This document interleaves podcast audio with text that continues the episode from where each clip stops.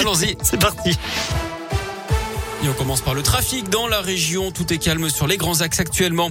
L'actu de ce vendredi, aujourd'hui, c'est l'hommage à Samuel Paty. Dans tous les collèges de France, les professeurs vont pouvoir se recueillir. Minutes de silence, échange avec les élèves. Chaque établissement est libre de s'organiser comme il le souhaite. La famille de Samuel Paty, elle sera reçue demain par le Premier ministre avant de s'entretenir avec Emmanuel Macron. Une cérémonie plus institutionnelle doit se tenir demain avec le dévoilement d'une plaque à son nom au ministère de l'Éducation nationale. Un autre recueillement aujourd'hui à Paris. Le président président Macron préside un hommage national aux invalides à Hubert Germain, dernier compagnon de la Libération. C'est à partir de 15h. Les tests de confort gratuits contre le Covid, c'est fini pour les non-vaccinés.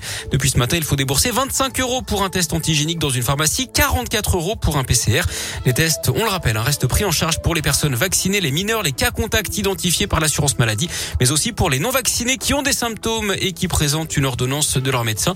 Et puis c'est également une date importante hein, pour les soignants puisqu'ils doivent désormais présenter un schéma vaccinal complet pour pouvoir exercer. Sinon, leur contrat sera suspendu sans rémunération. Dans l'actu local, ce drame à Clermont-Ferrand, hier, une femme de 81 ans est décédée après avoir été percutée par une motocross sur un passage piéton alors que le feu était au rouge. Les faits se sont produits vers 19h30 dans le quartier de la Croix de Néra. Une enquête est ouverte. Deux suspects sont recherchés, le pilote et son passager. La moto a été retrouvée brûlée. Un appel à témoins va être lancé dans la journée.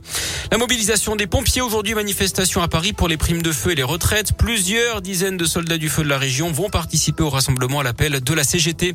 Une bonne nouvelle pour la planète. La SNC a annoncé qu'elle ne vendrait plus de bouteilles en plastique dans ses TGV et dans ses intercités. Elle va proposer à la place des emballages recyclables. Lutter contre les violences sexuelles et sexistes dans les universités. Un plan d'action national est lancé aujourd'hui pour que la peur change de camp, dit le gouvernement. 7 millions d'euros sur 5 ans ont été débloqués pour que des associations viennent recueillir la parole des victimes et des témoins. Une cellule sera également créée au ministère de l'enseignement supérieur pour accompagner juridiquement les établissements. Un géant du fast-food dans le viseur de L214, l'association lyonnaise de défense des animaux qui s'en prend à Burger King. Elle lance une campagne aujourd'hui pour dénoncer ce qu'elle appelle le roi de la cruauté. En cause l'approvisionnement auprès d'élevage de poulets intensifs hein, qui ne respectent pas les critères de base du bien-être animal.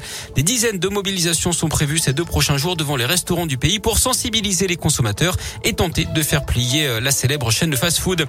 L'actu dans la Loire, c'est le lancement de la fête du livre aujourd'hui à Saint-Etienne. Ça va durer jusqu'à dimanche. 250 auteurs sont attendus dont Michel Bussy, la maire de Paris Anne Hidalgo ou encore l'ex-Miss France Delphine Vespizer. Le retour de la Ligue 1 ce week-end avec la dixième journée, ça commence avec PSG Angers ce soir. Demain, Clermont recevra Lille à 17h. Lyon accueillera Monaco à 21h. Dimanche, Saint-Etienne jouera à Strasbourg à 15h. Et puis on joue également en rugby avec la septième journée de top 14 ce week-end. L'ASM est attendu à Montpellier demain à 17h.